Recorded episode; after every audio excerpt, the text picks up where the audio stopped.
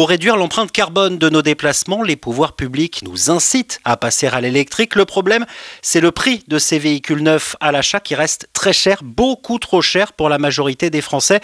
Bonjour Manuel Caillot. Bonjour. Vous êtes l'un des experts du groupe La Centrale et la bonne nouvelle quand même, c'est que l'on trouve désormais de plus en plus de voitures électriques d'occasion forcément plus abordables. Et oui, bah oui, ça fait quelques années déjà que les voitures électriques sont vendues en neuf. On a les premières générations qui arrivent sur le marché de l'occasion euh, de façon très naturelle, et même, euh, je dirais, euh, certaines deuxièmes générations qui commencent à arriver sur le marché de la seconde main. Donc oui, les prix commencent à baisser, et heureusement pour ceux qui n'ont pas les moyens d'acheter neuf. Qu'est-ce que ça représente désormais sur le marché en termes de vente, ces véhicules électriques d'occasion, par rapport au marché de l'occasion en général? Alors autant sur le marché du neuf, c'est vrai qu'on a des proportions qui, euh, prennent de l'importance. Hein. on est au-dessus du diesel. Euh, sur le marché de l'occasion, c'est quand même un petit peu plus timide. Hein, il faut reconnaître. On est euh, dans des. alors sur le parc total roulant, on est à moins de 2% d'électrique. Euh, et sur les petites annonces en occasion, que ce soit sur le site de la centrale par exemple ou un concurrent qui est Le Bon Coin, on a euh, grosso modo 10% des annonces qui sont aujourd'hui euh, sur des voitures électriques. En tout cas sur la centrale. C'est un petit peu moins sur Le Bon Coin parce qu'ils sont positionnés sur des plus petits prix, des voitures plus anciennes, donc moins de véhicules électriques. Mais sur la centrale, sur les à peu près 300 000 annonces qu'il y a sur la centrale, il y en a un petit peu plus de 20 000 qui sont euh, des voitures électriques. La différence se fait peut-être sur euh, le neuf, il y a aussi les, flottes d'entreprises, etc. Et, l'occasion, on imagine, c'est plus pour les particuliers. Bah, l'occasion, bien sûr, c'est beaucoup plus pour le particulier. Les flottes d'entreprises électriques sont encore assez rares. Euh, les entreprises achètent beaucoup de l'hybride et de l'hybride rechargeable aujourd'hui, encore assez peu d'électrique. Et ce ne sont pas les entreprises qui alimentent aujourd'hui le marché de l'occasion. ce sont surtout les premiers retours de contrats de location, effectivement, souscrits par les particuliers. Euh, donc au bout de 3 ans, 4 ans, ces voitures-là, elles arrivent sur le marché euh, de l'occasion. Par rapport aux véhicules thermiques, Manuel Caillot, y a-t-il des points qu'il faut particulièrement surveiller sur ces véhicules électriques d'occasion euh, au moment de passer à l'achat? Alors oui, le plus important de ces points à surveiller, c'est l'état de la capacité restante de la batterie. Parce que contrairement à une voiture thermique dont le réservoir qui fait 50 litres fera toujours 50 litres, on est d'accord, la batterie d'une voiture électrique, elle perd de sa capacité avec le temps. Et ça, c'est important de le contrôler quand on achète d'occasion, parce qu'effectivement, en dessous euh, d'une certaine capacité, eh l'autonomie euh, bah, va euh, considérablement baissé. Comme nos téléphones finalement. Exactement, comme les téléphones portables ou comme les ordinateurs portables. Eh bien, euh, certaines voitures indiquent directement sur leur tableau de bord quel est le niveau de capacité restante de la batterie. Je pense à la Nissan Leaf par exemple qui l'indique. Euh, d'autres véhicules, il faut forcément passer par son concessionnaire pour le savoir.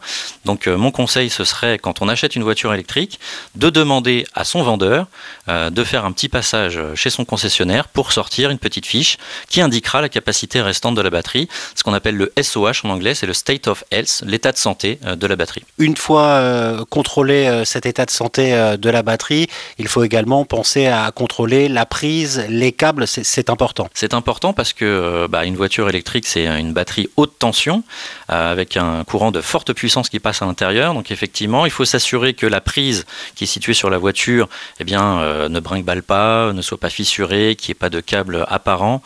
Euh, et de, câbles qu'on pourrait voir à nu. Et euh, pareil au niveau des câbles de recharge qui sont euh, compris avec la voiture ou pas. D'ailleurs, le vendeur peut les vendre ou pas avec la voiture. Mais quand ils sont présents, il faut les vérifier. Pareil, que les prises soient en bon état, que les câbles ne soient pas abîmés, fissurés. Parce que si on se prend un court jus avec une voiture électrique quand elle est en train de charger, je pense que ça peut réveiller. Manuel Caillot, concrètement, vers quel type de véhicule vous nous conseilleriez de nous tourner? Est-ce qu'il existe des, bonnes affaires? C'est assez difficile de faire une bonne affaire de façon globale en achetant une voiture électrique en occasion. Euh, de façon générale, les, les décotes sont assez faibles, plus faibles que pour les thermiques. Et dans la situation actuelle où les prix des occasions sont très élevés, c'est encore plus le cas pour les électriques. Alors bien sûr, il y a quand même quelques, quelques modèles qui sont assez anciens. Je pense à la, la Citroën C0, la Peugeot Ion par exemple, qui sont des, modèles qui ont plus de 10 ans aujourd'hui, qu'on peut trouver aux alentours de 5000 euros en occasion. Alors euh, avec les aides dont on parlait euh, tout à l'heure, eh ben, ça peut faire tomber le prix euh, vraiment très bas. mais il faut être conscient que ce sont des voitures qui ont quand même des prestations qui sont limitées, aussi bien en termes de confort, de, tenue de route et d'autonomie. Ce sont des voitures qui ont 10 ans. Aujourd'hui, leur batterie donne la possibilité de faire 90 à 100 km maximum. Donc on cantonnera leur utilisation à la ville. Mais voilà, financièrement parlant, effectivement, ce sont des premiers prix qui peuvent s'entendre si on a une utilisation adaptée. Après, euh, on peut faire des, euh, des, bonnes affaires aussi sur les premières générations de Zoé.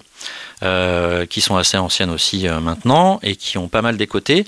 Il faut seulement faire attention sur ce modèle-là à un détail qui est important, c'est est-ce que la batterie est encore en location ou est-ce qu'elle a été rachetée par le propriétaire?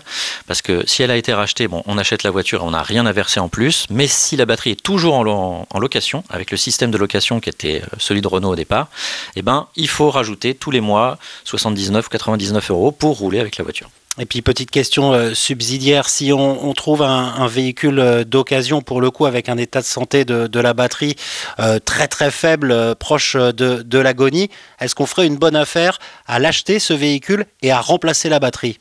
Alors je dirais non, de façon assez claire. parce que tout simplement aujourd'hui, les batteries, quand on les remplace, ça coûte extrêmement cher.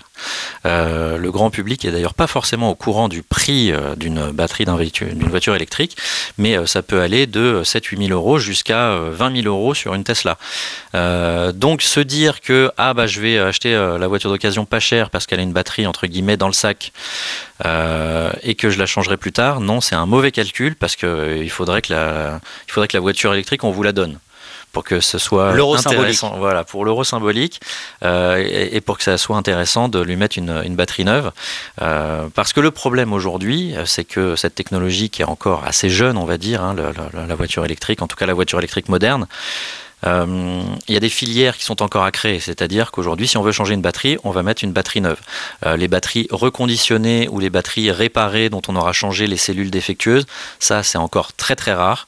Ça pourrait beaucoup faire baisser les prix, bien sûr. On espère que dans l'avenir ça va se développer, mais aujourd'hui c'est très rare, donc ça coûte très très vraiment très cher, je, je voudrais insister sur ce point, de remplacer la batterie. Donc ça n'est pas une bonne affaire d'acheter une voiture d'occasion avec une capacité de batterie qui est faible en espérant euh, pouvoir la changer. À bon entendeur. Manuel Caillot, je rappelle que vous êtes spécialiste du véhicule d'occasion pour le groupe La Centrale. Merci. Mais je vous en prie.